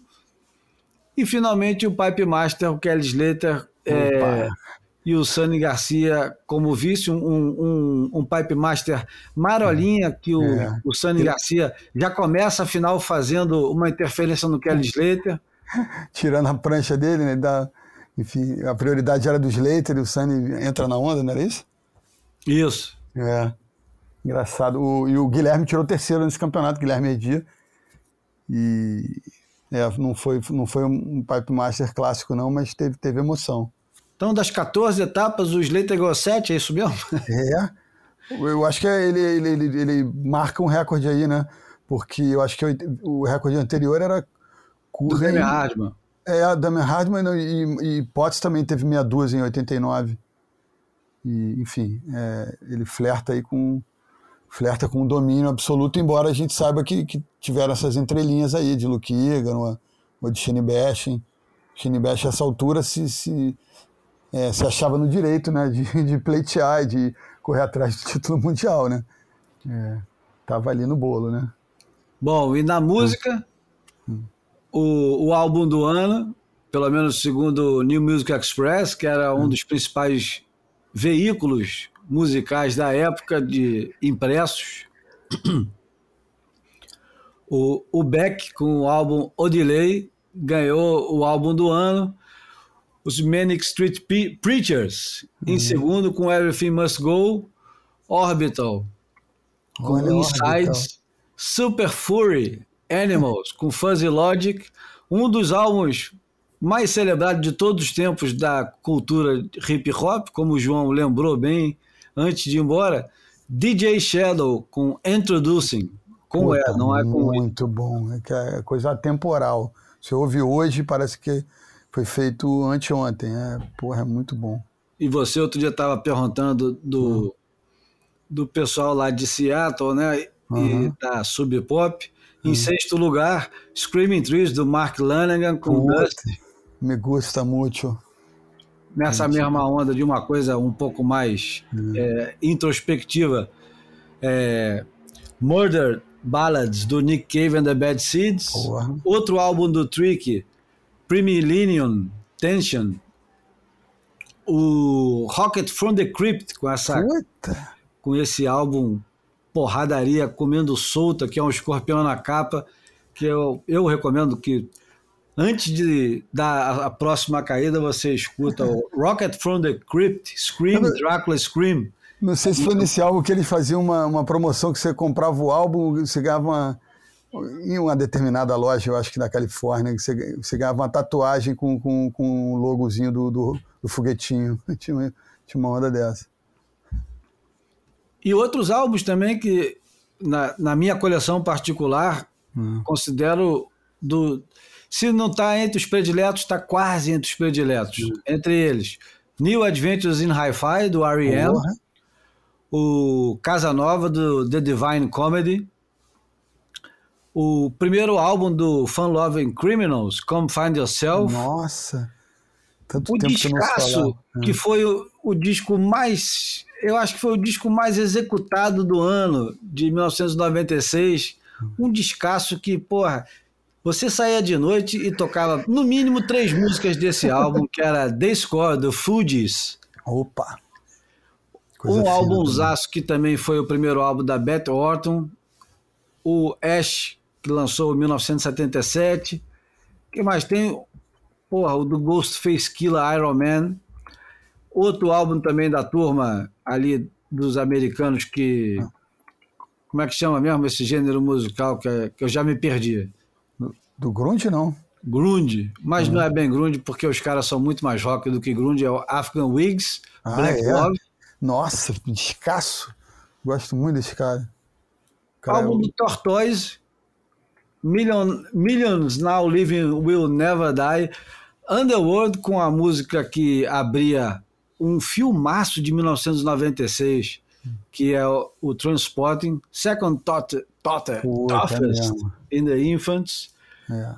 disco do Sebador, disco do, Nossa, do, do rapper Nas, It Was. Written, que também é um descasso. Pô, eu gosto muito do Nas também. Outro álbum pop, The First Band on the Mundo, The Cardigans. Olha, porra, mas tem muita coisa boa, hein? Muita coisa boa, né? E ainda Nossa. também tem, ainda ah. por cima tem o, o, álbum das Spice Girls também, para deixar tudo muito pra, mais é, Para ter um contraponto aí, porra. É, eu acho que tem o Afro Ciberdelia do, do, vindo aqui pro Brasil do, do Chico, não é 96 não, porque o da Lama ao Caos é 95. Claro, a Afro, é. Afro Ciberdelia é de 96. Porra. E para quem gosta também tem aquele é. álbum do o Skank, que é. também fez sucesso pra caramba. Não, não é muito a minha praia, né? Eu, eu não é, eu também não sei nem qual é o álbum, mas eu, assim, os caras fazem muito hit, né? E também e tem. música a... grudenta é com eles mesmo. É, e, e, tem aquele álbum dos Paralamas que tem a, a música Lourinha Bombril, que fez muito ah, é. sucesso né? na Nossa, época. Nossa, clipe do Andrusha Waddington, que, porra, rodou muito. Rodou muito, muito. E eu tenho a passagem especial que devo lembrar, que é o Carnaval de Recife, Olinda, de 96. Porra, tendo a chance de de assistir, de participar de pelo menos uma meia dúzia de, de shows do Chico, é, ali, meio backstage, meio primeira fila, na bagunça. Foi, pô, a troco de que que você foi lá? Porque eu, eu Brocai, a gente combinou com um amigo nosso que era de Recife, o cara, vocês têm que vir para Olinda para o nosso carnaval. E aí o cara era grande amigo do Paulo André, que era, era empresário do Chico. E aí, meu irmão, cada, cada evento do Chico que tinha, fazia questão de bater ponto. E aí a gente fiz, fiz uma, uma amizade distanciada, mas uma amizade com ele. E, enfim, curtimos lá um, um, carnaval de Olinda.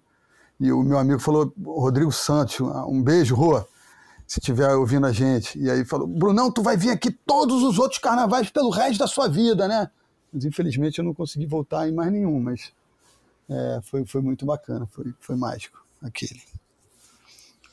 E tem grandes filmes também, mas eu só vou falar de um que é, coincidentemente é o mesmo que o João hum. que já foi embora, é, considera o filme do ano, que é Fargo, dos irmãos Coen, né? O Porra, filme tão bom que tem até série no Netflix para assistir. Exatamente. E até hoje a, a atriz é, é, consagrada, acabou de ganhar mais uma estatueta do Oscar, né? A Frances McDormand. Ganhou o primeiro Oscar dela com aquele filme. Exatamente. E até hoje, porra, muita gente é ignorada e ela tá lá carimbando. Ela possivelmente vai se tornar a maior vencedora é. de todos os tempos do Oscar. É, e ela é blazer, né? Ela recebendo ali, tipo, opa, mais um, né? Então tá bom, gente. Pô, que vocês tenham uma noite agradável, hein? Muito obrigado, com licença. ah, eu, eu, não posso deixar de falar que no Boia 94 eu esqueci de citar o Luiz Coruja, de Itajaí, que mandou uma mensagem, mandou uma mensagem de áudio falando das lembranças dele de 1994. Mas, como vocês já sabem, o Boia é aquela aquele aquele caos controlado, né? Eu acabei esquecendo, tinha muita coisa de 94, principalmente se eu não me engano, foi o que o PP estava é, como convidado. Isso. Deixei de lado, mas então lembro agora. Obrigado pela, pela mensagem. A gente tem recebido bastante mensagem. Pô, um abraço pro Coruja, gente fina, conhece ele. Bom, hum. nos aproximando do final, quero agradecer a todo mundo que nos, nos tolera, nos aguenta por quase duas horas, uma hora e vinte e poucos, né, por enquanto. E lembrar que nós estamos com uma campanha uma campanha eterna, né? Uma campanha insistente no, no Catarse. Campanha permanente. Lembrando que o, o Boia é gratuito, mas se vocês quiserem colaborar com o Boia, vocês podem colaborar através da plataforma Catarse de financiamento coletivo. É só buscar o Boia lá nós temos também um grupo no, no Telegram. Se você for no, no, no, no Instagram do Boia, tem lá um, uma lista de links com link do Catarse, link do Instagram, link do, do Goiabada. Tem que botar o link do, do Instagram do Bruno Bocaiúva e do, do João Valente, enfim. Caramba, viagem aí de 25 anos, um quarto de década e voltamos aqui para o tempo presente para nos despedir de vocês, digníssimos ouvintes, esperando é, reencontrá-los na semana que vem é, para mais um, uma conversa aí animada, é, rica. E é isso, Júlio. Obrigado. Porra, João foi curtir o título do, do, do esporte depois de quase duas décadas, merecido. E é isso. Até semana que vem, galera. Grande abraço a todos. Valeu, Júlio. Bom, eu vou terminar, o Bruno, antes de você ir embora, hum. eu vou terminar com uma música que diz muito sobre o Boia. O nome da música chama Our Lives Are Shaped by, by What We Love. Olha, o, profundo o negócio. O nome da banda é Odyssey, e é uma banda dos anos 70 de, de funk, de soul, dos Estados Unidos, aquele limbo do tempo que produziu tanta coisa boa que a maioria você nunca ouviu falar, é. mas uma música que tem um nome desse, você tem que colocar é. em algum momento, em alguma coisa que você está fazendo na sua vida. E o Boia de hoje, Boia número 96, termina com essa música. Vai um abraço para todo mundo que nos ouviu.